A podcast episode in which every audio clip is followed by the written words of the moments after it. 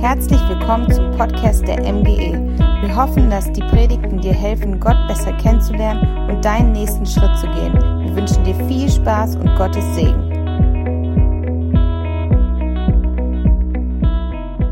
einfach mit euch hier zu sein und Weihnachten zu feiern, besonders weil Weihnachten eins meiner Lieblingsfeste ist.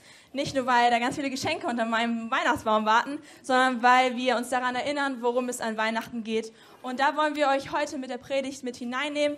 Wir freuen uns mega, schon dieses Jahr mit euch Weihnachten zu feiern. Ihr habt ja gehört, ab nächstem Jahr sind wir dann hier und wir freuen uns mega, das Vikariat bei euch zu machen. Und deswegen ist es so schön, schon 2019 mit euch Weihnachten zu feiern. Yes. Die Großmutter hat eigentlich schon alles erzählt, was es zu Weihnachten ja, zu erzählen gibt. Und es war wirklich genial. Wir haben erleben dürfen, wie Jesus geboren wird. Ähm, da vorne in der Krippe lag da so ein kleines, wunderschönes, süßes Baby. Ähm, und es ist ja wirklich das, worum es an Weihnachten geht. Jesus wurde geboren und daran denken wir heute, oder? Aber wer schon mal schwanger war, weiß nicht, gibt es hier ein paar Leute, die schon mal schwanger waren, so ein paar Frauen, ja, der weiß, dass so eine Schwangerschaft und so eine Geburt ja nicht an einem Tag geschehen ist, wo das Kind rauskommt, ne?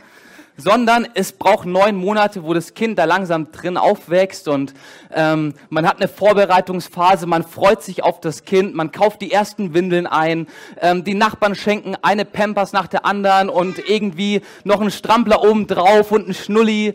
Man überlegt sich schon mal den Namen, ja, wie das Kind eines Tages heißen soll. Und das ist ja alles in diesen neun Monaten mit drin.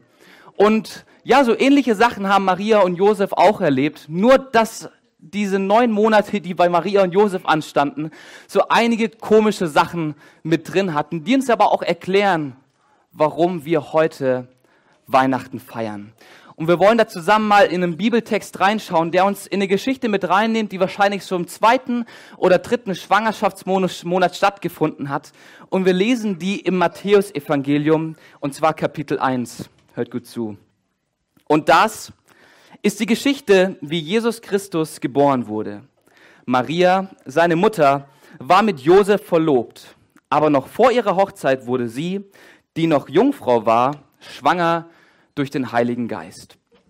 Josef, ihr Verlobter, war ein gerechter Mann und um sie nicht der öffentlichen Schande preiszugeben, beschloss er, die Verlobung in aller Stille zu lösen. Maria und Josef waren verlobt, der große Hochzeitstag stand irgendwo bevor und Josef hat sich eigentlich schon richtig drauf gefreut, endlich die Maria zu sich nach Hause holen zu dürfen, ähm, so richtig ins Eheleben durchzustarten. Und dann bekommt Josef diese Nachricht, dass seine Maria, sein Zuckermäuschen, ja, sein, äh, keine Ahnung, sein Engelchen, sein Schatz, dass sie schwanger ist. Und eine Sache wusste Josef, ich war es nicht. Ja, ähm, und, und in dieser Situation ist es Josef, ich weiß nicht, ob du dich da reinversetzen kannst, aber ich glaube, das ist so ungefähr die schlimmste Sache, die dir so passieren kann, wenn du verlobt bist. Die Frau ist schwanger und zwar nicht von dir. Und genau in der Situation war Josef, der hatte da noch keine Ahnung, dass es irgendwas Übernatürliches ist und dass da Gott seine Finger mit im Spiel hat. Er wusste, Maria ist schwanger, ich war es nicht. Und so kann es nicht weitergehen. Eigentlich der größte Skandal, den wir hier in der Bibel lesen, so. Und wir lesen noch weiter, dass Josef ein gerechter Mann war und dass er Maria nicht öffentlich zur Schau stellen wollte, dass er sie nicht irgendwie, ja, beschämen wollte vor der ganzen Dorfgemeinschaft. Und er hat eigentlich zwei Optionen. Option Nummer eins, ich mache einen riesengroßen Ehebruchsprozess und Maria wird zur, keine Ahnung, ähm, was das ganze Dorf ist. Oder Nummer zwei, ich löse die Ehe einfach ganz still und heimlich auf. Ähm, niemand weiß, was passiert ist und ich verziehe mich. Und Josef liegt abends in seinem Bett, er dreht sich von einer Seite auf die nächste Seite und überlegt sich, was wohl das Beste für Maria ist. Er liebt sie über alles und will ihr Bestes. Und währenddem er dann noch so am Hin und Her überlegen ist, am Überlegen ist, was seine Entscheidung am nächsten Tag sein soll, schläft er ein und fängt an zu träumen. Und dann lesen wir weiter. Während er noch darüber nachdachte, erschien ihm im Traum ein Engel des Herrn. Josef, Sohn Davids, sagte der Engel, zögere nicht, Maria zu heiraten, denn das Kind, das sie erwartet, ist vom Heiligen Geist. Sie wird einen Sohn zur Welt bringen, den sollst du den Namen Jesus geben, denn er wird das Volk von allen Sünden retten. Als Josef aufwachte, tat er, was der Engel des Herrn ihm gesagt hatte. Er nahm Maria zur Frau. Josef aber schlief nicht mit ihr, bis der Sohn geboren war. Und Josef gab ihm den Namen Jesus. Hm. Wenn wir uns das so vorstellen, dann ist das doch ziemlich herausfordernd für einen Vater. Ich meine, er bekommt mit, er wird Papa, Maria ist schwanger, aber nicht von ihm. Und dann schreibt ihm jetzt auch noch der Engel vor, wie das Kind so heißen kann. Also alle Vorfreude, alle Studieren von tollen Namen, wie man mhm. das Kind nennen kann, ist raus. Großes Kino, nicht für ihn. Vielleicht ist da die Vorfreude auch auf einmal klein geworden. Aber wir lesen, dass Josef genau das tut. Er tut das, was Gott ihm gesagt hat. Und nennt dieses Kind Jesus den Trendnamen des, dieser Zeit dort. So vielleicht wie der Name Laura und Paul und Marie hier in Deutschland die trendigsten Namen waren, weil Jesus damals der Trendname. Das hört sich vielleicht für uns komisch an, weil un, für uns ist dieser Name Jesus so besonders. Aber früher haben die Menschen so sehnsüchtig darauf gewartet, dass Gott wirklich Rettung schenkt. Und sie wussten, in diesem Namen steckt, Gott ist Rettung. Das haben wir heute schon im Musical gelernt.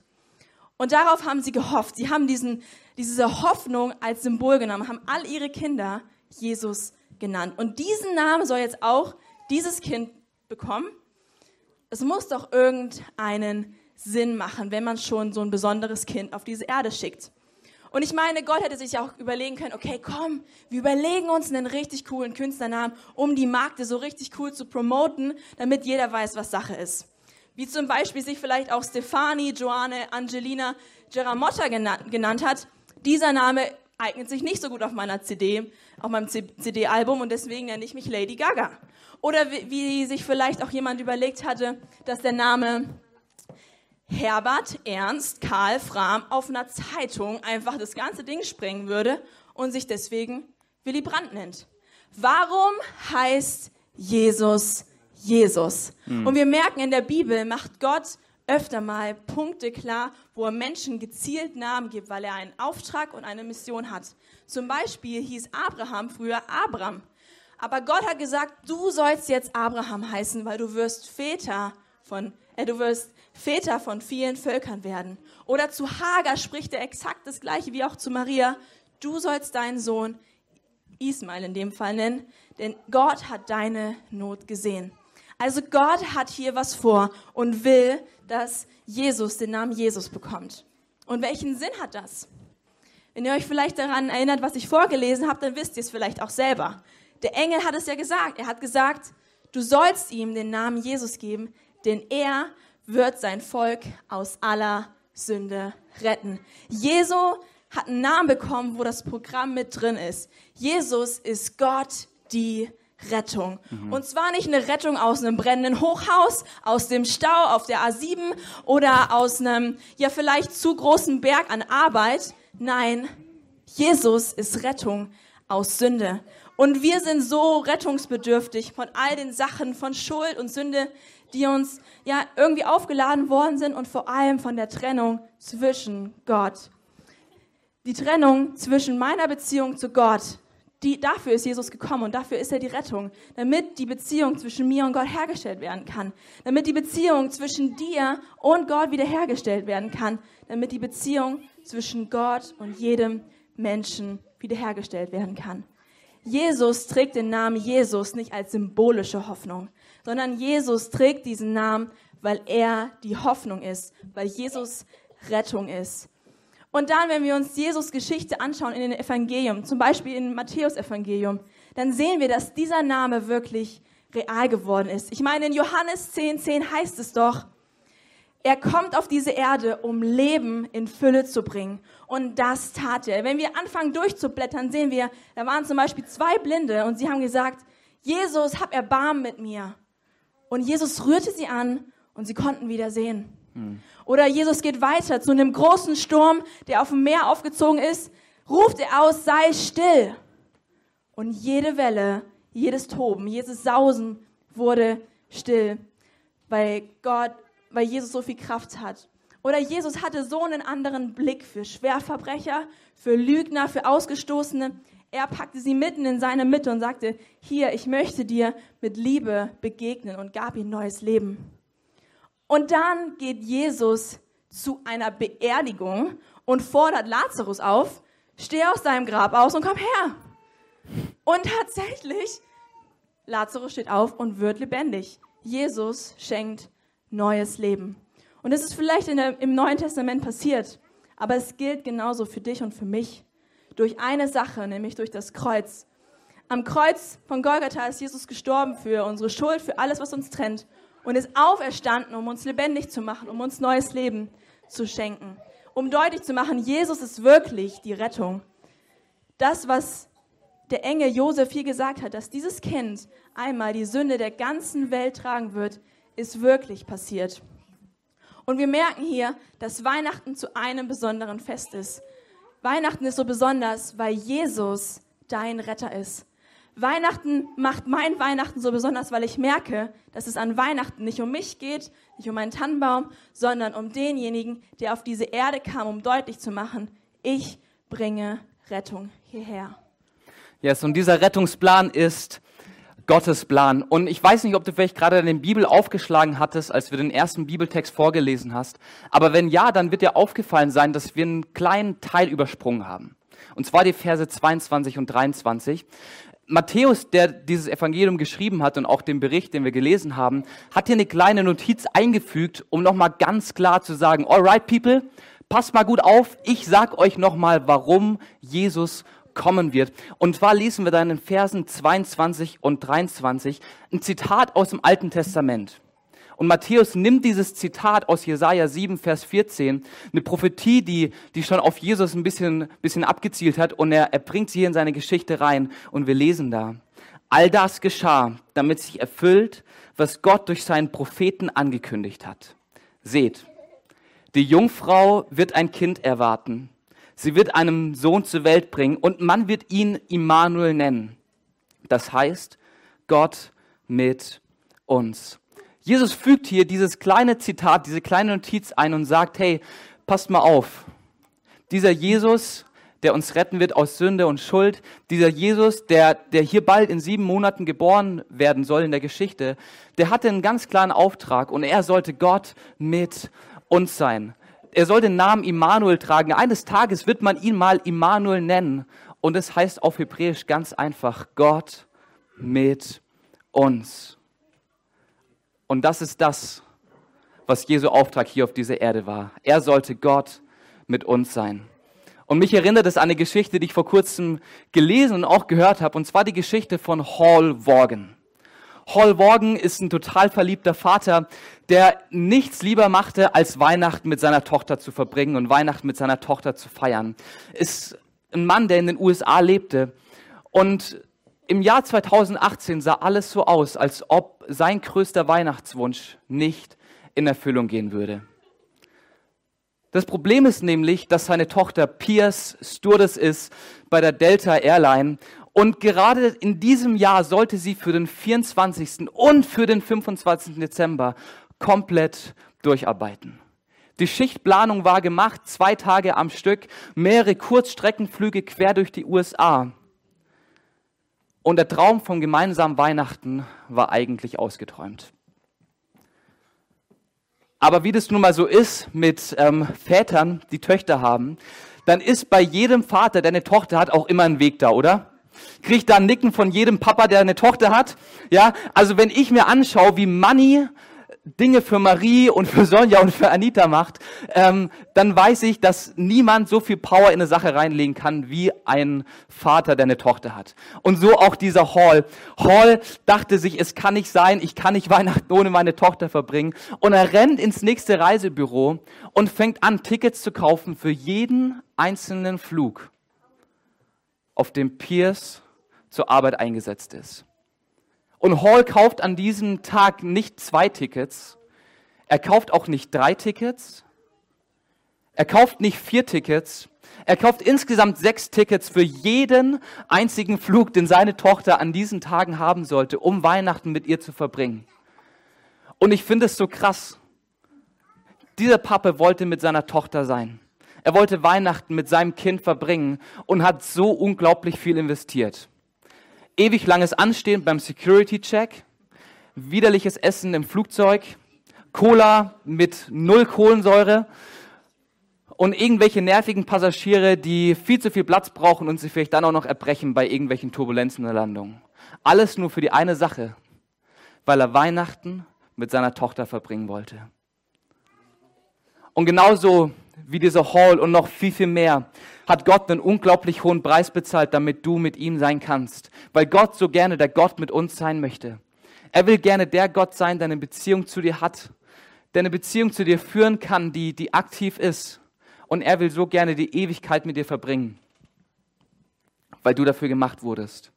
Du wurdest geschaffen, die Ewigkeit mit ihm zu verbringen. Du bist darauf angelegt, Du bist genauso designt für die Ewigkeit mit Gott, für diese Beziehung, die er sich so sehr wünscht. Und dafür hat Gott alles gegeben. Er kam hier als Mensch auf diese Erde, er starb am Kreuz, ist am dritten Tag von den Toten wieder auferstanden. Für die eine einzige Sache, damit du eine Beziehung mit ihm haben kannst und die Ewigkeit bei ihm verbringen kannst. Gott hat so viel gegeben, damit er Gott mit uns sein kann. Und das ist das, was über Jesu Leben steht. Wir lesen ganz am Ende des Matthäus-Evangeliums, Matthäus 28, Vers 20. Das ist der letzte Vers des Evangeliums. Die letzten Worte, die Jesus spricht, bevor er dann in den Himmel nach oben fährt.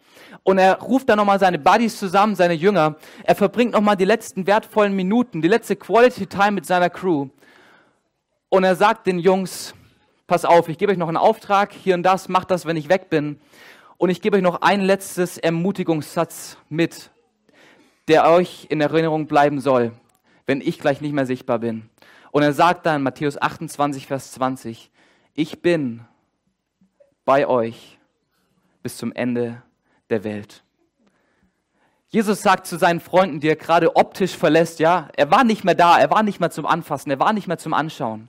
Aber er sagt zu ihnen, ich bin bei euch. Nicht, hey, wir hatten hier eine schöne Zeit, ich war mal bei euch, und auch nicht, hey, ich werde irgendwann mal eines Tages irgendwann vielleicht mal bei euch sein, sondern er sagt, ich bin bei euch. Und das ist das, was Jesus heute Abend zu dir sprechen möchte. Ich bin bei euch. Ich bin Gott mit dir und zwar ganz egal, wo du gerade stehst. Ganz egal, wo du gerade drin steckst, wo du vielleicht am Verzweifeln bist, wo du ohne Hoffnung bist. Gott möchte dir heute Abend sagen, ich bin der Gott mit dir. Und das ist der Grund, warum wir Weihnachten feiern. Weihnachten weil Gott mit uns ist. Und diese Zusage gilt dir, wenn du Jesus Christus als deinen Herrn und als deinen Retter annimmst. Wenn du Jesus als denjenigen annimmst, als der er hier auf diese Erde gekommen ist, nämlich als Retter und als derjenige, der Beziehung schenken möchte. Und ich habe diese Entscheidung vor mehreren Jahren getroffen und sie hat mein Leben komplett auf den Kopf gestellt. Der Lukas, der heute hier stehen würde, ohne die Entscheidung für Jesus, wäre nicht der gleiche Mann, der heute vor euch steht weil Jesus so, so viel verändert hat, mir so viel Hoffnung gegeben hat. Und ich will dich ermutigen, diesen Schritt auch zu gehen. Ja, und das äh, ist der wahre Grund, warum wir Weihnachten feiern, weil Gott uns das zusprechen möchte, dass er mit uns ist. Und das ist ähm, genau das, was wir heute zusammen gelesen haben in Matthäus 1, 18 bis 25. Das waren die Monate vor Heiligabend, aber die Weihnachten wirklich zu Weihnachten machen, wenn wir erkennen, dass Jesus unser Retter ist und dass Jesus auch unser Gott mit uns ist. Und deswegen wollen wir das dir so zusprechen. Nimm Weihnachten wirklich als etwas, als, als eine Geschichte, als eine Wahrheit, dass Jesus dein Retter ist. Nimm Weihnachten wirklich mit den neuen Augen wahr, dass Gott mit uns ist. Und das wollen wir jetzt einfach praktisch machen. Wir wollen dich echt einladen, das ja, zu überdenken. Und vielleicht fragst du dich auch, hey, warum, warum feiere ich Weihnachten? Wir hatten letztens eine Überlegung, warum feiert man eigentlich Weihnachten? Und wir mussten echt merken, ja, manchmal feiern wir vielleicht Weihnachten, weil man es so macht, weil man den Tannenbaum schmückt und die Geschenke drunter packt. Aber Weihnachten dreht sich echt um diese Botschaft, dass Jesus als Retter auf diese Erde kam. Und wir wollen jetzt gleich ein Lied singen. Und ähm, da dürfen wir dann auch gleich zu aufstehen. Und wir wollen dich echt fragen, willst du heute eine Entscheidung machen? Treffen, Weihnachten wirklich zu dem zu machen, was Weihnachten ist. Weihnachten dreht sich nicht um mich.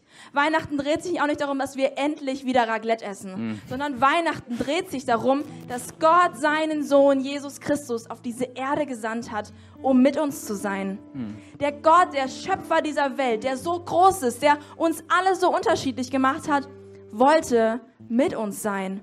Und das wollen wir wirklich an Weihnachten feiern. Und deswegen lade ich dich ein, jetzt einfach mit mir und mit uns hier aufzustehen. Und ich möchte dich fragen, hey, steh doch wirklich mit auf, wir wollen gleich singen. Aber ich möchte auch fragen, wer hier ist und der sagt, ja, ich möchte Weihnachten zu Weihnachten machen. Ich möchte Weihnachten wieder auf Jesus zeigen. Ich möchte darüber staunen, dass Gott mit, uns ist. Und dann würden wir es lieben, mit dir ähm, zu beten. Lass uns gemeinsam aufstehen. Und wenn du hier bist und sagst, da wo ich war, da möchte ich sagen, ja, Weihnachten soll wieder Weihnachten sein. Und ich sage das echt für mich, ich möchte es auch wieder neu als Entscheidung treffen.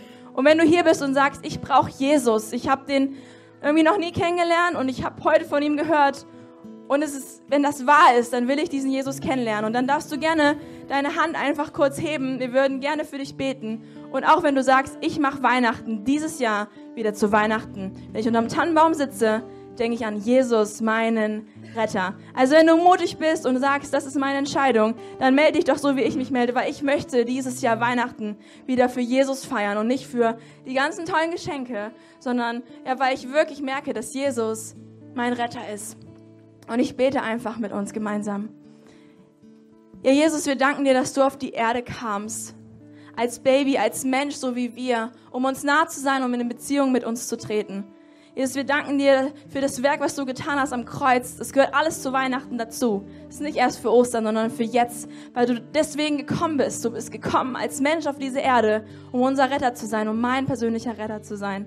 Und dafür danke ich dir. Und ich danke dir für die ganzen Menschen, die gemerkt haben, hey, Weihnachten dreht sich um was anderes, aber nicht um dich. Oder die auch gemerkt haben, ihr Leben haben sie dich ja irgendwie immer rausgehalten, aber sie merken, hey, diese Hoffnung, die in deinem Namen steckt, die brauche ich, Jesus, dass du ihm nachgehst und dass du ihm begegnest. Jetzt an dieser Weihnachtszeit, heute hier in der MGE und einfach im Leben, da wo, ja, da wo wir sind. Jesus, wir legen dir alles hin und wir danken dir, dass du hier bist. Hm. In Jesu Namen. Amen. Wir wollen jetzt noch ein Lied gemeinsam singen. Ihr dürft stehen bleiben. Die Songs werden hier äh, laufen und lasst uns ähm, ihm wirklich zusagen, dass er das Licht dieser Welt ist.